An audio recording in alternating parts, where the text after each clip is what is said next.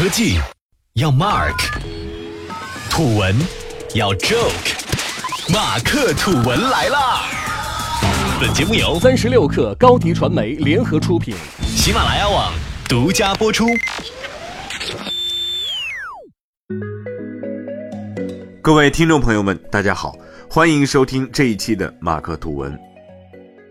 在过去的一周里啊，想必很多人的朋友圈里呢，都流传着一个话题，那就是马蜂窝捅了马蜂窝。这里的第一个马蜂窝啊，想必大家都熟悉，就是那个在世界杯上豪掷了一点六五亿真金，用“旅游之前为什么要先上马蜂窝”这句话对观众进行三连击洗脑的在线旅行网站。也正是这家看起来不缺钱，并且估值高达一百七十五亿元的行业独角兽，在上周末摊上了大事儿。十月二十号晚上十一点，一篇名为《估值一百七十五亿的旅游独角兽是一座僵尸和水军构成的鬼城》的自媒体文章在网络上流传开来。文章直指马蜂窝两千一百万真实点评里，有百分之八十五的内容都抄自别的平台。而且还指责网站中的大量用户其实是僵尸和水军，这样的指责看起来啊，并不是空穴来风。文中解析了一份由第三方机构提供的完整报告，通过数据截图细细分析出马蜂窝网站上总共出现了七千四百五十四个抄袭账号，抄袭了五百七十二万条餐饮点评，一千二百二十一万条酒店点评等。说真的。只要提供数据的第三方机构没有捏造事实，那么马蜂窝的内容和用户造假罪名基本上啊就是实锤了。而在沉默两天之后呢，面对沸沸扬扬的负面舆论，马蜂窝选择用一纸声明否认一切。但这份声明很快呢就被扒出漏洞啊，被吃瓜群众指责马蜂窝对抄袭账号的数据含糊其辞。或许是没有意料到一边倒的舆论，马蜂窝的 CEO 陈刚又做了后续回应，承认网站确实存在一些问题，同时呢欢迎各界批评指正，这也算是变相的承认了自己的错误啊。那可以看出，从否认一切到承认部分错误，马蜂窝在这件事上经历了一个态度软化的过程。面对评论数据造假的指控，马蜂窝一开始的全盘否认，其实是基于整个大的行业环境，因为评论造假在行业里其实是一个再普遍不过的现象罢了。这种否认或许还带了点“大家都作弊，凭什么偏偏抓我”的委屈劲儿。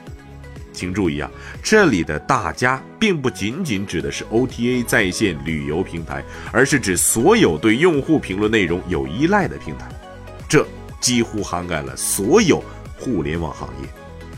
有些朋友或许还记得，就在不久之前，小红书和大众点评也闹出过一次抄袭事件。今年七月二十八号，小红书官微发布声明说，接到大量用户反馈，大众点评正在冒用小红书的用户账号抄袭和搬运用户发表在小红书上的原创笔记。而且这也不是大众点评第一次陷入抄袭风波了。早在2007年，大众点评呢就和爱邦网陷入了用户点评使用权的纠纷。只不过那一次是大众点评状告爱邦网抄袭，没想到十年后，当初的受害者又亲手把自己变成了那个抄袭别人的人。还有最近刚刚融资的今日头条，以算法分发内容起家的头条，早就数不清有多少次被媒体控诉不正当使用稿件，结果怎么着？人家只说自己是个搜索引擎，现在还搞出一个估值高达七百五十亿美元的内容帝国，这说明什么呢？说明互联网平台对内容的依赖性，有的需要各家媒体的文章、视频啊，例如今日头条；有的呢需要用户生产内容，就像马蜂窝或者大众点评。那么，到底为什么会产生这种依赖呢？我们先来想一想，用户评论到底会给平台带来什么？答案很直接，那就是钱。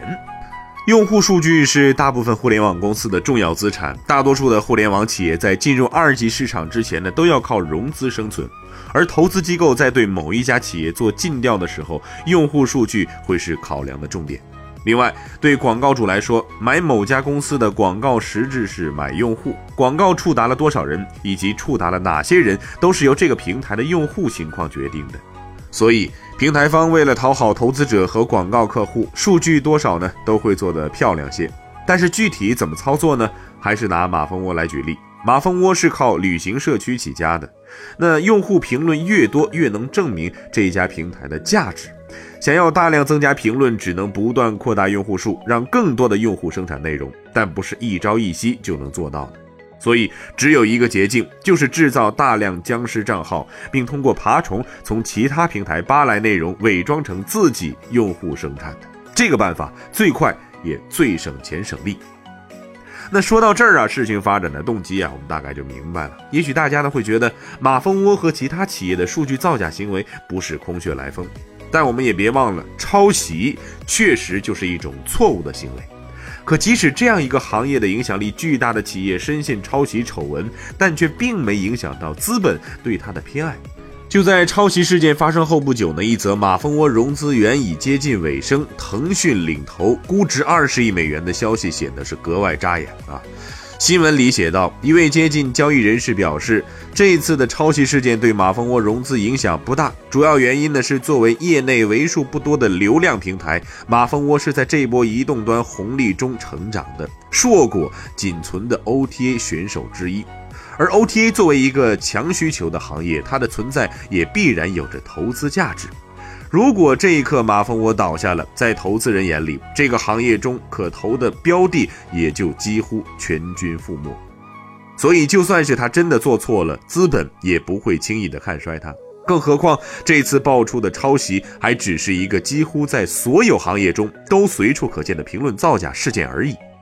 在网络侵权意识还比较薄弱的中国，甚至这些内容的创造者。普通用户都没太在意自己的评论内容被随意照搬使用，那么还会有多少人真的在乎这件事儿呢？更何况我们现在讨论的对象还是跟着利益随处跑的资本。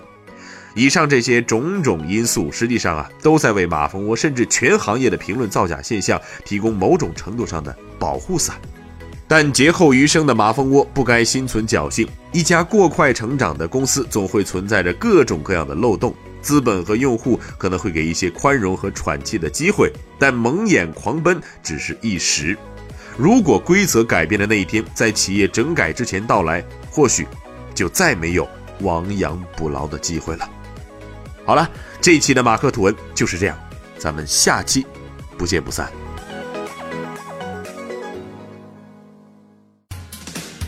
欢迎下载三十六课 APP。一网打尽商业大事件与科技新鲜事儿，欢迎添加克星电台微信号，微信搜索“克星电台”的全拼，加入我们的社群，一起交流成长。